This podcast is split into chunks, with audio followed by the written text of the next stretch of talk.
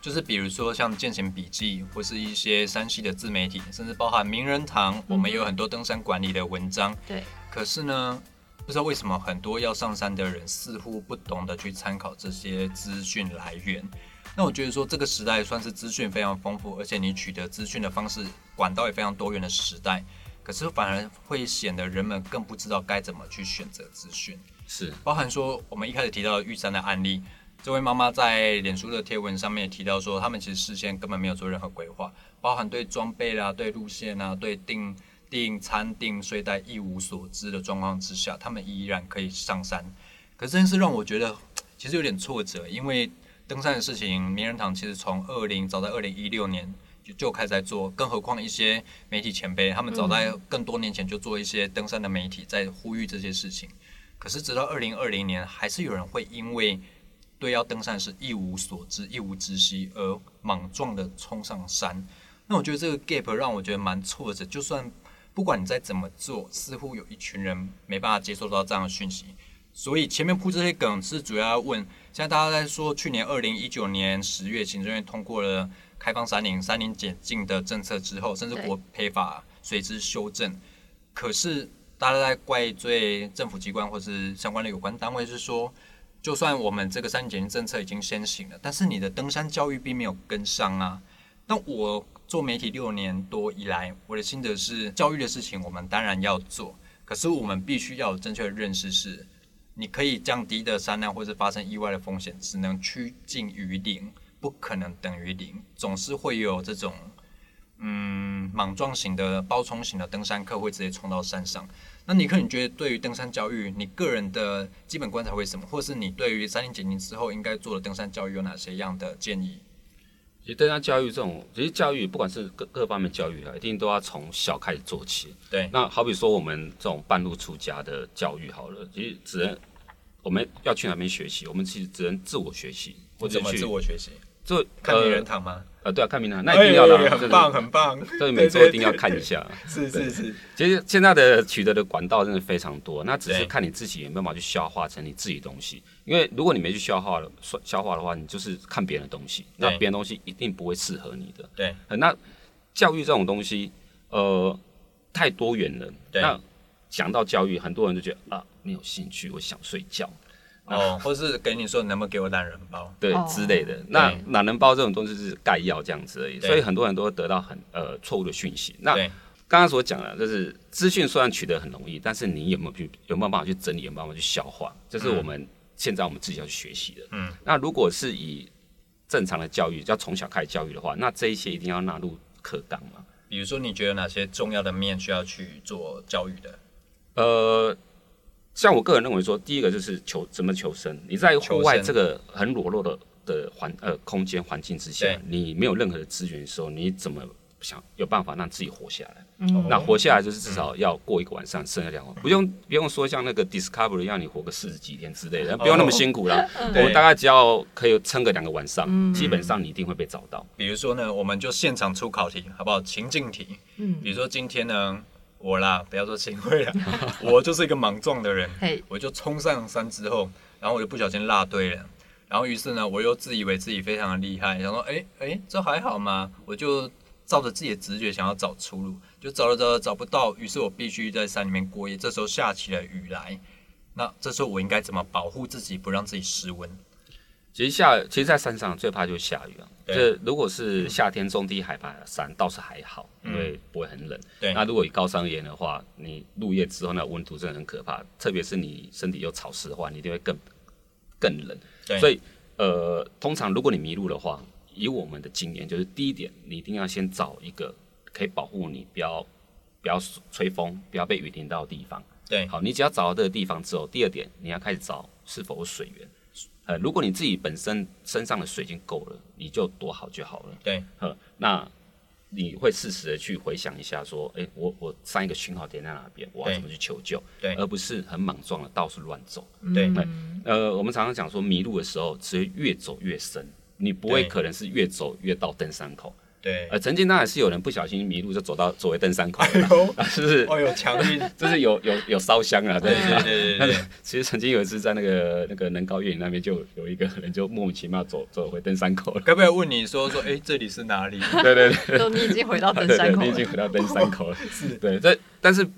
这种好运气的人真的很少啦。嗯呃，所以说你一定要保护自己。那刚刚所讲的就是留守人这这个这对个这个事情很重要。对那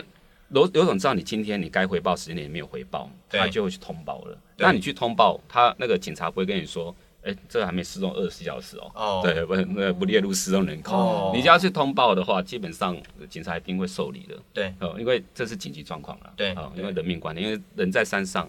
呃，如果你失温的话，你可能甚至连六个小时都活不过。对，然后如果在更冷的状，冬天哦，冬天如果你失温的话，你一个小时内就毙命了，嗯很快，嗯哇，非常的快。所以你一定要想办法先保护自己，对是否呃让你的体温不要流失。对这个很重要。然后第二点，刚刚有其实有提到了，就是你当你把自己安顿好之后，你就要所谓的找通讯点，通呃讯因为点，通讯点就是你的求救点。因为对你在你走失迷路了，你你没有人知道你在哪边，对那你一定要想办法让外外面的人知道你在哪里。对然后这这是第二点，这很重要。那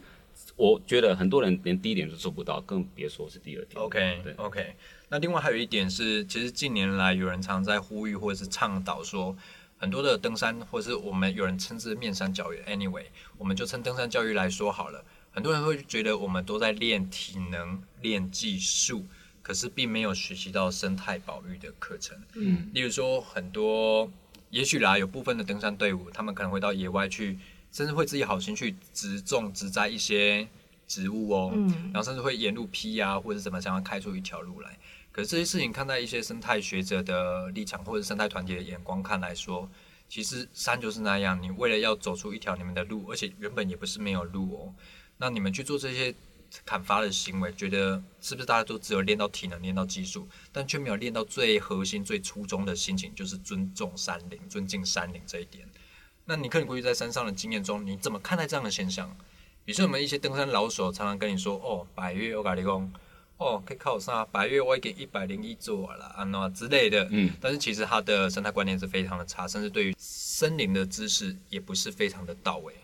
呃，其实讲一句不好听的话啦，其实我们现在的无人山林反而做的比以前还好。是是，对，是因为其实以前老一辈的，他们其实在山上就是都是垃圾啊，或者什么都是烧掉啊，或者卖掉啊，哦然后真的哦山林都随便砍啊，随便就是开路之类的。是是然后是呃，其实是也是近几年登山比较盛行的时候，开始慢慢有民间团体开始去推广这样的无人山林一个活动，所以对现在大家的观念是有比以前好非常多了。真的、哦。嗯，那比如说有一个最最最日常的问题啦，嗯，最生活面的问题，我到山上之后，我要走个七天六夜也好，那在山上我该怎么上大号？其实上大家很多人认为说上道第一件事情要干嘛？掩 埋？不是脱裤子，是是是，我都有想到比较后面很重要，对啦，很重对要啦，这也蛮很重要的啦。对其实其实大家大家我们啊，是我讲自己的经验啊，其实我在山上踩了很多次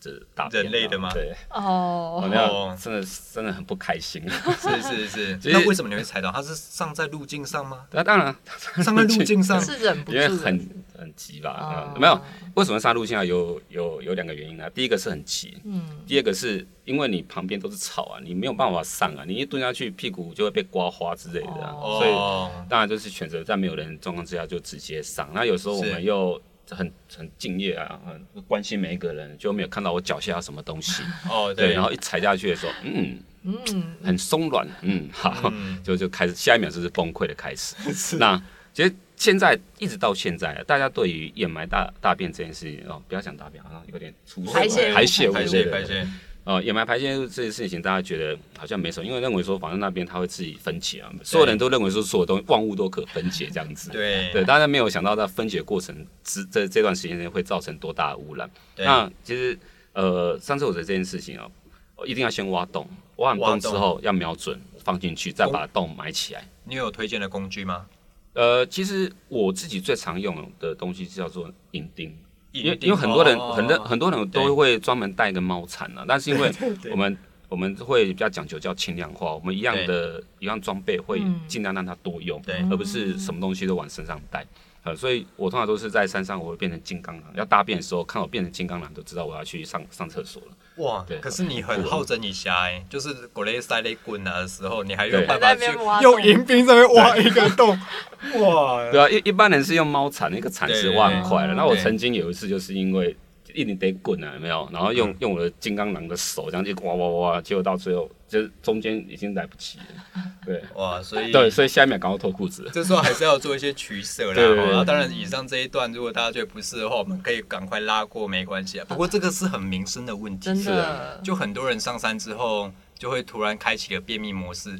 就是想说啊，那不要上就不要上嘛。当然有些人就很自在啊，像尼克就很自在，当他家一样，嗯就是呃、时间到喽，呃，那还就该解放了哦。对对，就会比较 K 久一点啊。当然说排泄物的处理也是一门专业，是那大家都觉得说，比如说果皮这种东西，其实在高山上是不容易分解的，是因为温度低嘛。那这些事情，你会觉得万物皆可分解的背后，其实会造成别人无形的成本。嗯，那这个事情大家能避免就避免了。对啊当然，我们要自备说夹链袋也很好用嘛，你擦过了卫生纸可以丢夹链袋啊，嗯夹链袋够 OK 了吧？你装个汤都不会倒出来，你还在意那个用过的卫生纸掉出来？其实很多人还是觉得说，哎、那个有擦擦过排泄物好像会臭臭的，啊其都是实自己其的实东西不会臭啦。那那好比说，我们常常我们在家里上厕所，不是都把卫生纸用过的卫生纸丢到马桶那个那个旁边的垃圾桶嘛？对嗯啊，你也不会觉得厕所臭啊。对啊，那一样的道理啦。那其实无痕山林其实很简单，其实很多人都嗯觉得，哎、无痕山林不知道是什么东西。无痕山林就是你不管你到不要讲登山好了，只要到户外去，对，呃，你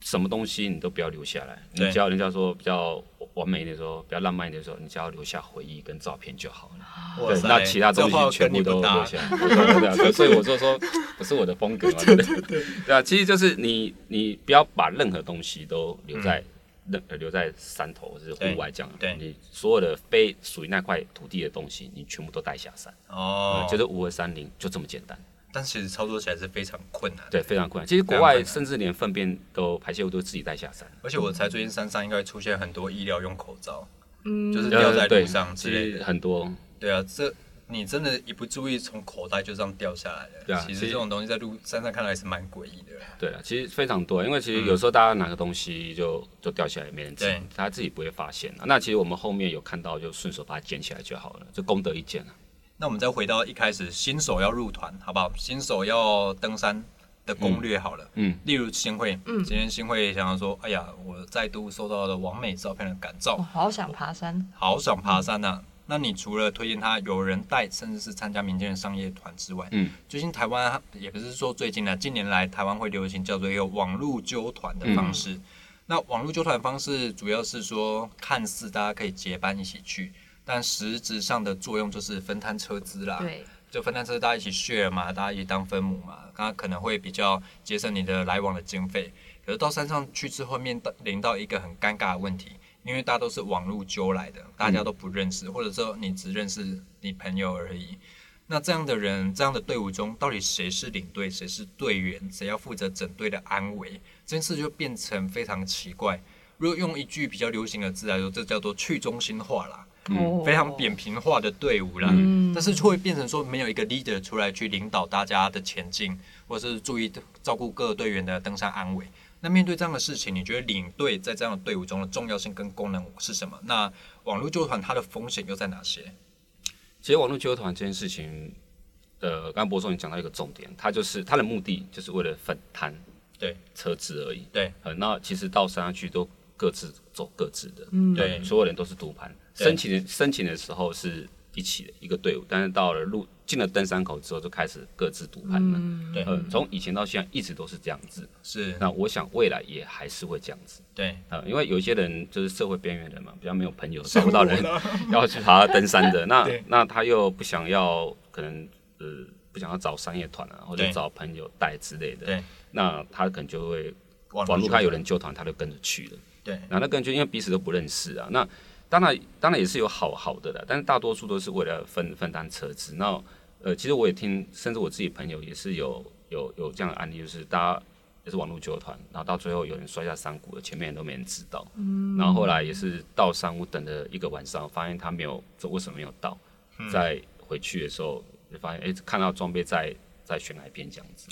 哇，对啊，那那那这个还还是有良心的哦，还是对还还会会还是回去回去找找一下。那对有一些人就不理他就走了，对。这种案例非常的多。那你觉得那样的心理门槛会在哪里？比如说，大家想要省参加商业团的钱，而去参加网络纠团。嗯，那我当然不是说鼓吹大家去参加商业团了。网络纠团当然有网络纠团的好处，可是它的风险其实是很高的，是非常高的，而且是在你看不见的成本里面。嗯我今天为了我在强调，我没有要鼓吹商业团，我没有要帮商业团宣传，嗯而是说我今天为了省掉商业团的钱，而去跟了一个充满未知风险的网络纠团。其实那样成本大家可以去自我做好风险评估啦。当然，你觉得哪个方式适合你，就选哪个方式。可是要必须知道的是，你今天跟的团的队友到底是什么样的人，到底跟到是登山好手，还是跟到嗯登山的什么东西？OK，跟到奇什么怪，东西啊，怪怪 的。对对，对比如说跟到一个比较没有团队 精神，对比较没有团，队精神啦，对，心会不重很好。嗯，那我觉得这样风险评估对于每个登山人来说都是非常重要。可是我觉得那个心理门槛真会过不去、欸嗯我今天要不要付费参加商业团？其其实其实我我这边打断一下，因为我认为说，嗯呃，如果你今天要真的要去爬风险比较高的山，难度比较高的山，比如说你一嘞，定要找认识的人。比如说嘞嗯，好比说南以湖大嗯百越百越而言，算 B 级 B 级种类的山呐、其实都算比较有一些难度的。对，呃，那你只要去这种有难度的山，你一定要认识你的队友。如果你没对认识的队友，我这边真的是建议千万不要一起出发。那嗯对其实你要认识跟你一起爬山的朋友，其实没那么难。你可以从先从焦山开始。 对，如果你是一个呃很很很真的很想要爬山，你去焦山的时候，你其实山友在山上啊都很容易打成一片，大家都互相打招呼，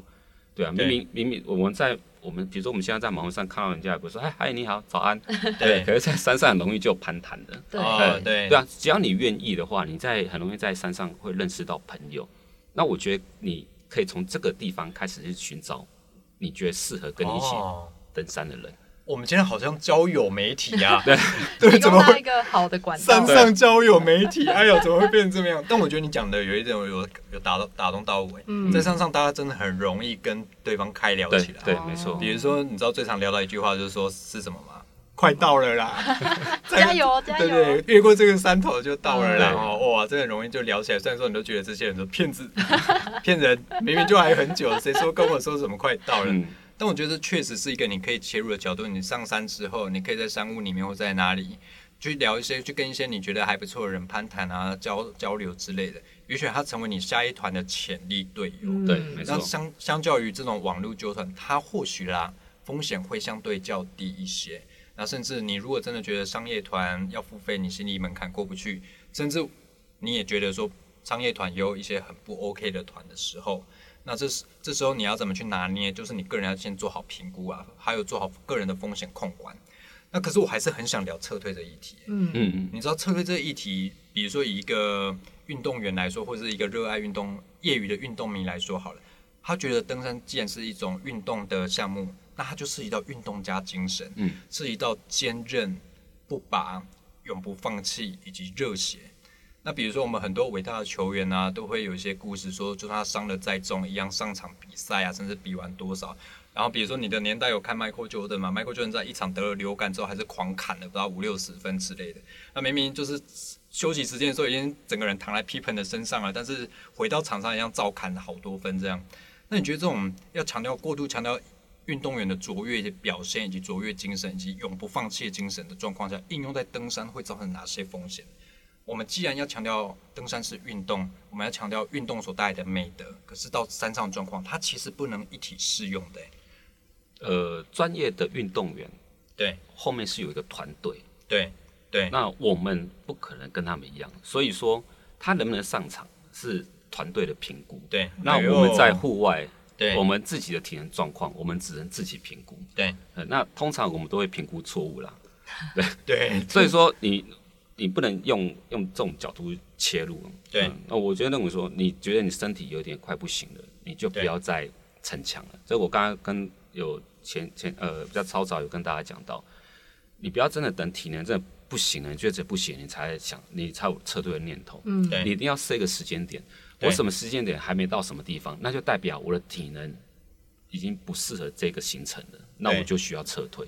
对，下次再来就好。大家会不会觉得我等下就哎呦开外挂就开起来，我前面在暖肾上身，腺素爆发，有没有？我前面在暖身，我告诉你，我等下下一个过这山头我就、啊三步做两步就飙上去，有没但有？通常应该是没有。对啊，嗯对通常都七天后才到家，哎呀，哇，你这个寓意很深呐、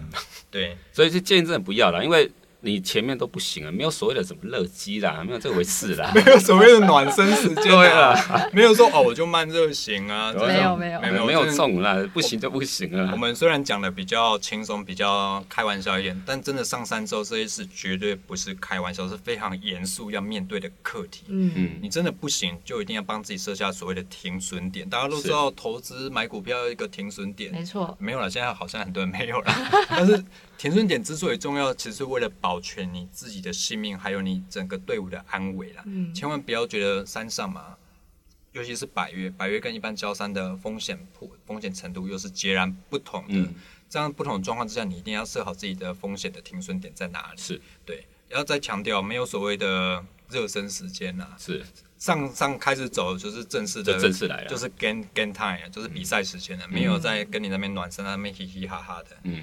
那我们刚刚有提到一点，我们刚才节目一开始时候提到火焰山嘛，嗯，有一个新北市的警察，因为休假的时候去火焰山，火焰山是一个非常热门的景点。对，你如果在尼克如果学会用 IG 之后呢，可 以在 IG 上面我教你哦，打火焰啊我山，马上申请啊。选选那个标签，你会看到很多很漂亮的照片以及完美照。 OK 可是你会发现有一个角度是非常类似跟大量出现的，嗯就是站在那个土堆边那种边边坡旁。边边坡上拍照，然后也许两腿伸出去啊，整个延伸出整个纵谷的地形跟地貌。可是这名警察呢，也是一样在这个边坡上想要试图做出这样的拍照姿势。依据新闻的报道是说，他因为想要再往前挪个几步的时候，因为地基被掏空，整个土质松软之后，他整个人就是滑下去了，大概滑了百公尺有吧，然后整个人倒头栽插进土里，就不幸过世。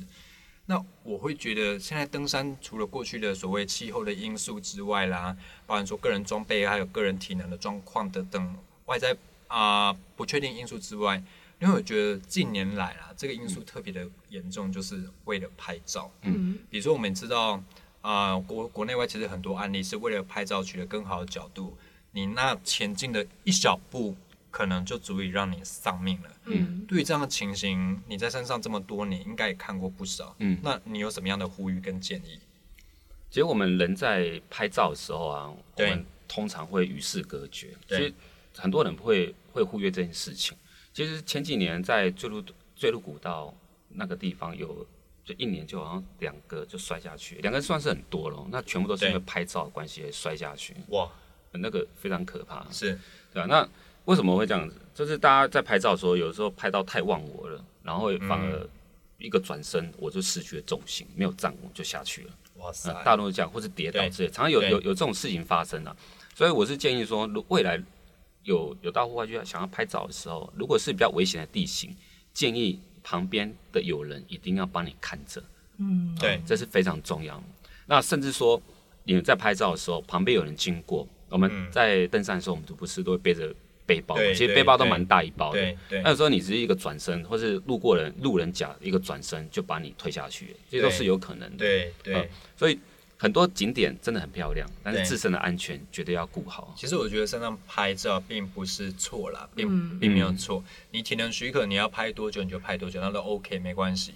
可是如果你今天是为了拍照，甚至去阻断其他队伍的行进，或者说把自己暴露于高风险之中，但自己却没有意识到，那就非常糟糕。是，对，那是非常危险、非常危险的状况啦。哈，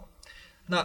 回到我们一开始的议题，今天我们想登山，嗯那你觉得对于登山新手，你会怎么建议？说我可以去评估自己的体能状况，或者是说我可以先选择从哪几座山开始着手？嗯，你有没有建议的选项？一开始当然是从交山开始嘛。对那交山你可以认识朋友，然后未来可能成为你的伙伴。对好，如果真的很不幸，很不幸，你就是个社会边缘人，对嗯好，你真的没有办法了。对 o k 我是真的很建议你就去参加所谓的商业团。对呃，那很多人认为说，为什么商业团那么贵？其实那么贵是有原因的。那其实对很多人不知道它的成本是摊体是什么样子。那我觉得常常跟他讲，最简单一件事情就是，你去参加商业团，就好像是一个保险。对啊，应还跟一个学习。对啊你用这种的出发角度去看的话，是你会比较心里会比较平衡一点。对，呃，好比说。在山上没有出事的时候，大家都觉得很简单，对，都对没有什么嘛，就是啊，领队都没有干嘛对哦，领队就在后面拉个赛打而个已，伞，对然后顶多大家合照的时候出现帮大家拍个照而已啊，哦对对对，对好酸呐， 对，一定我觉得难免，很这多都人都这样像认为啊你没有啦买你买保险的时候，你没有用到，就觉得说啊，没这也不好啦。对比如说我买地震险啊，如果没有事情的话，啊，房子还不是没事，是啊，那就觉得说买这个就是不拆己嘛，北撩缸嘛，嗯，那一定会有这样的情况。可是我觉得那就是最后一道的安全税对了。啊，没错，嗯对，那比如说大家会不知道商业团为什么有这个成本，你要不要可以分享看看商业团？因为我们还会另外请领队嘛，对，请协作嘛，嗯，坦白说，这些都是要钱的，欸不然你怎么觉得你你在上面的食物哪里来的？是啊，对，大家会觉得好像理所当然，但是其实都是背后有这些辛苦的协作，帮你把这些食材背上飞山。上去。对，那另外还有什么样的建议？呃，再就是你自关于装备这件事情哦，一定要非常到位。对那其实高山呢、它的日夜温差非常大，对所以你在保暖方面一定要做做足做足你的呃装呃装备的准备，一定要做足。建议要怎么穿？呃，登其山实穿着其实的最话最简单的就是我们称为洋葱式穿法嘛。对那第一最内层就是一般的爬岸衫，我们在行进过程当中就要穿的